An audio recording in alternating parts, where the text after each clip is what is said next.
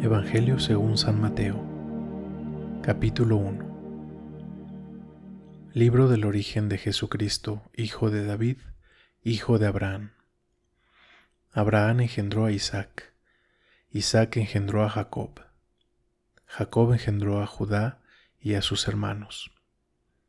Judá engendró de Tamar a Fares y a Sara. Fares engendró a Esrón Esrón engendró a Arán. Arán engendró a Aminadab. Aminadab engendró a Naasón. Naasón engendró a Salmón. Salmón engendró de Rahab a Boz. Boaz engendró de Ruth a Obed. Obed engendró a Jesé. Jesé engendró al rey David. David engendró de la mujer de Urías a Salomón. Salomón engendró a Roboán. Roboán engendró a Abía. Abía engendró a Asaf. Asaf engendró a Josafat. Josafat engendró a Jorán. Jorán engendró a Osías. Osías engendró a Joatán. Joatán engendró a Acaz. Acaz engendró a Ezequías. Ezequías engendró a Manasés. Manasés engendró a Amón. Amón engendró a Josías. Josías engendró a Jeconías y a sus hermanos, cuando la deportación a Babilonia. Después de la deportación a Babilonia, Jeconías engendró a Salatiel. Salatiel engendró a Zorobabel. Zorobabel engendró a Abiud. Abiud engendró a Eliaquín.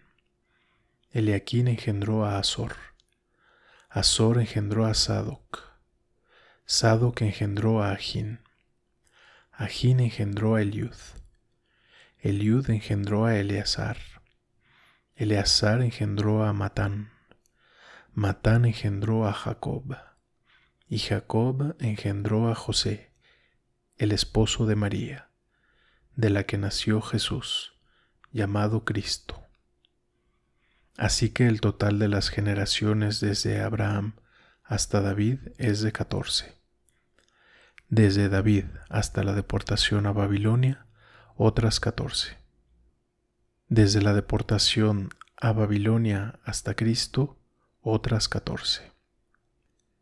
El origen de Jesucristo fue de la siguiente manera.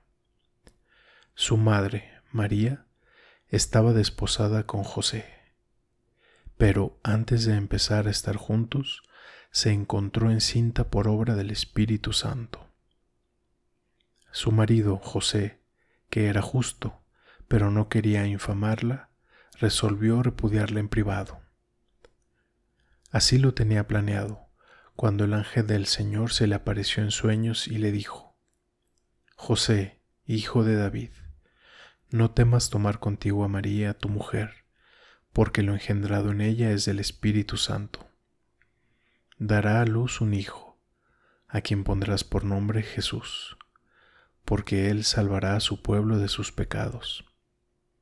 Todo esto sucedió para que se cumpliese lo dicho por el Señor por medio del profeta. La Virgen concebirá y dará a luz un hijo y le pondrán por nombre Emanuel, que traducido significa Dios con nosotros. Una vez que despertó del sueño, José hizo como el ángel del Señor le había mandado, y tomó consigo a su mujer. Pero no la conocía hasta que ella dio a luz un hijo, a quien puso por nombre Jesús.